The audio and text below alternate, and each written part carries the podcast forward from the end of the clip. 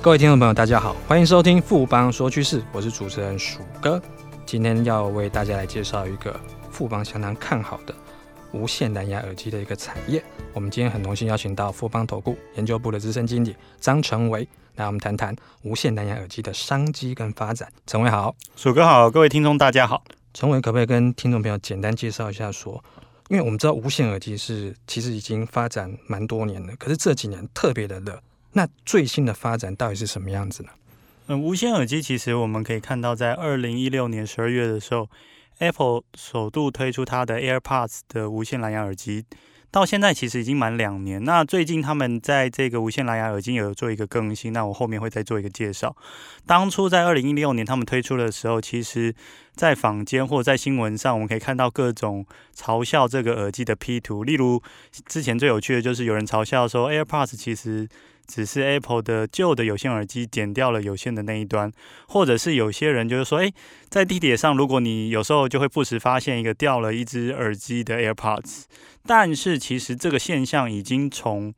去年的十二月的欧美圣诞节有做一个改观。最主要原因就是说，现在大家对 AirPods 这个产品，它是认为说是一个蛮流行性的物品，因此其实在去年度的 Twitter 上面就有成千上万个跟 AirPods 相关的幽默推文，而且各种主题它都说你拥有 AirPods 其实就是一个地位的象征啊，而不是像在两年前会去嘲笑它。另外，跟 Google Trend 它的数据也显示了说，在去年的圣诞节期间。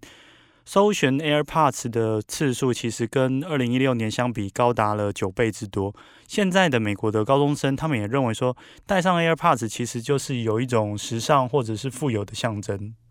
的确哦，那成维可不可以跟我们谈谈看，说我们现在 Apple 啊，它的这种 AirPods，它跟过去的这个耳机啊，它在功能或是整个品质或外观，或是把一些流行性的象征上面，有什么样的不同的地方？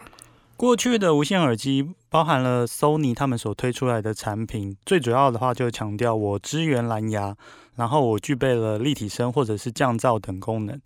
但是 Apple 推出的这个 AirPods 的无线蓝牙耳机，基本上它有多了一个无线充电盒，那就是充电盒的部分这样子。那自从 Apple 推出 AirPods 的之后，整个无线蓝牙耳机它的方向其实有一点改变，就是现在开始强调说，它可以无线充电我们的耳机。另外的话，它可以做动作的监测、防尘、防水等功能。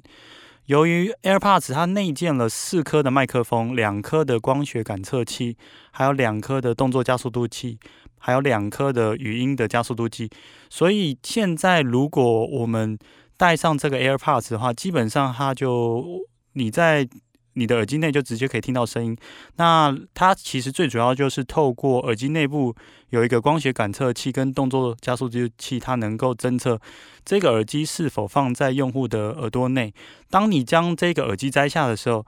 耳机它的声音就会自动关闭，然后它也会透过蓝牙通知手机的这个 APP，就是停止播放音乐。其中的 Mans 麦克风跟语音加速度计，基本上它能够大量的过滤掉外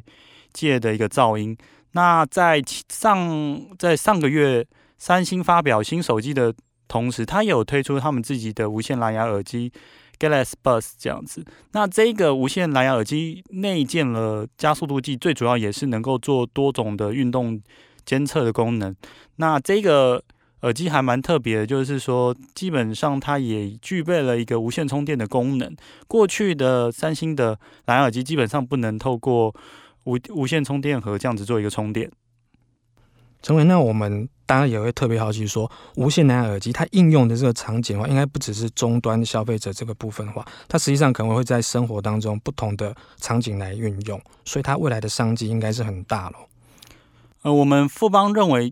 无线蓝牙耳机未来的发挥空间其实还有多种的一个新功能，包含了智慧语音助理、健康的检测，还有翻译机等功能是我们最看好的。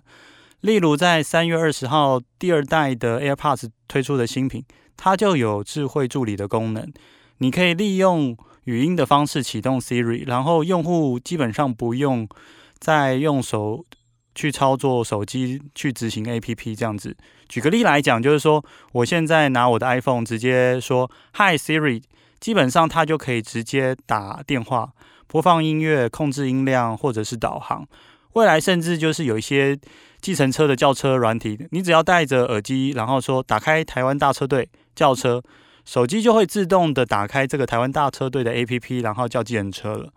另外，耳机基本上是非常贴近我们的脑，还有我们的耳膜，所以透过耳膜就可以量测到各种的健康数据，包含了心跳啊、心率啊、体温啊、呼吸等数值。Google 它在二零一八年十月有推出新一代的线控耳机，这个线控耳机很特别，是它有翻译的功能，也就是你买了这一个线控耳机，连接到 Android 最新的 Android 九的手机上，基本上它就可以透过 Google 翻译的 APP 做一个即时的翻译，这样子。所以我们认为未来的无线耳机除了可以充当翻译机，也可以量测你身体的相关数据。那根据研究机构 g a r n e r 的预测，二零一八年的耳机装置的话，大概有三千三百万台。那到了二零二二年的时候，会达到一点五亿到一点六亿台，在四年当中就成长了将近五倍。那 g a r n e r 有提到，就在二零二二年的穿戴式装置当中，其实出货量最高的会是无线蓝牙耳机这种耳戴式装置，而不是现在我们认为非常瞩目的智慧手表这种 Apple Watch 的东西这样子。我们知道，除了苹果之外，其实其他的品牌大厂也有在无线耳机有布局。那这部分啊，可不可以跟大家谈一下？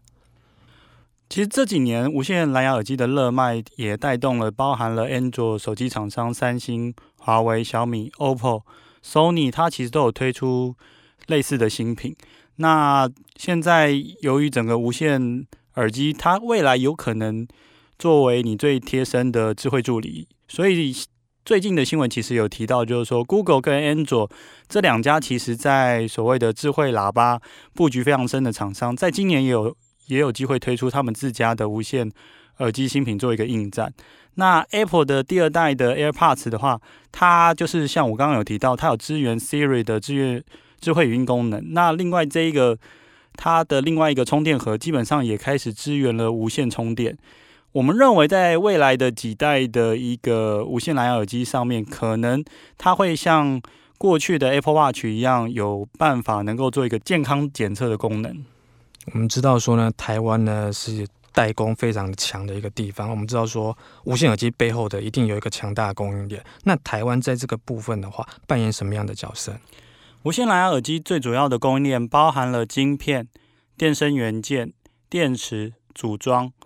像美律和智伸就是有帮欧美品牌大厂 BOSS、BMO 有提供一个电声元件跟无线耳机的组装。那另外在 AirPods 的供应链当中，提供这个充电盒的转轴有新日新，提供锂电池的有新普。另外在耳机里面的 Viso 的光学感测元件，华丽杰基本上也是有提供的。另外，整机的组装的部分的话，则是有英业达。在专攻中小型的客制化的一个电池的部分，则有新能高。我们认认为，就是说，在近几年来，整个提供欧美品牌这个蓝牙耳机的电池的部分，未来也是有机会做一个成长。另外，在制造 m a n s 麦克风的一个厂商裕泰以及。它其实过去最主要是提供 NB 跟手机相关的一个 m a n s 麦克风，那现在它也已经跨足到耳机领域了。那随着整个无线耳机的功能越来越强大，我们认为未来的无线耳机它其实是需要搭配更好的 SOC、加速度计、电源管理 IC，对于整个台湾的晶片跟晶圆代工的需求其实是会持续增加。也就是说，对于现在的联发科或台积电等公司也是会跟着受益。谢谢陈伟今天带来这么精彩的看法跟分析，谢谢陈伟，谢谢鼠哥。经过今天的节目呢，我想各位听众朋友对于整个无线蓝牙耳机应该都有比较清楚的认识。富邦说趋势，我是鼠哥，我们下周见。